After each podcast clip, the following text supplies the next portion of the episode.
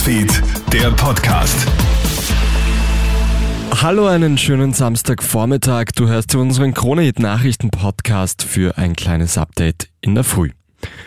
Die Teilnehmerinnen und Teilnehmer der Klimakonferenz in Ägypten haben sich nicht einigen können, Jetzt muss der Gipfel in die Verlängerung. Statt gestern soll die Klimakonferenz heute enden. Die österreichische Delegation rund um Umweltministerin Leonore Gewessler bezweifelt aber, ob auch das klappt. Unterdessen hagelt es Kritik an der 27. UNO-Klimakonferenz. Mal abgesehen davon, dass mehreren Sponsoren des Events Greenwashing vorgeworfen wird, schafft es der geforderte Ausstieg von Öl und Gas nicht einmal in den Entwurf zum Abschlussbericht.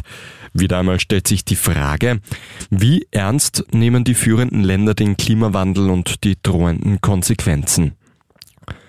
Im Iran gibt es eine neue Eskalation der Proteste.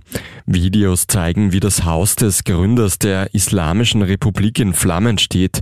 Internationale Medien bestätigen die Aufnahmen. Der Iran spricht von einer Lüge. Das iranische Regime unterdrückt ja Frauen und Andersdenkende.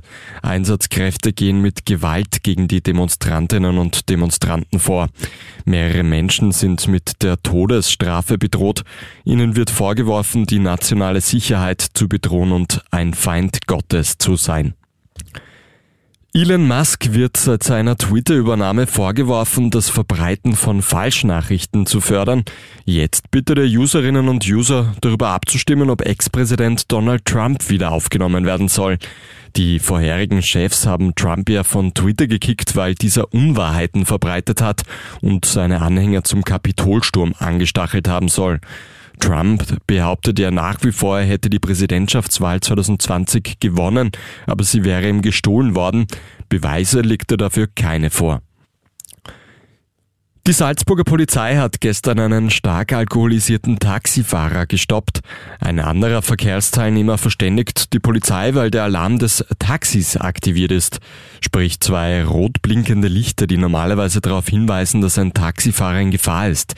Die Polizei stoppt das Fahrzeug daraufhin in St. Michael. Ein Alkotest ergibt zweieinhalb Promille im Blut. Mit seinem Fahrgast, ein Bekannter, wie er sagt, wollte er offenbar bis nach Italien fahren. Den Schein ist der Taxler jetzt vorerst einmal los. Vielen Dank fürs Einschalten. Das war der Krone-Hit Nachrichten-Podcast für heute früh. Ein weiteres Update gibt es dann wieder am Nachmittag von meinem Kollegen Matthias Klammer. Einen schönen Tag noch. Krone-Hit Newsfeed, der Podcast.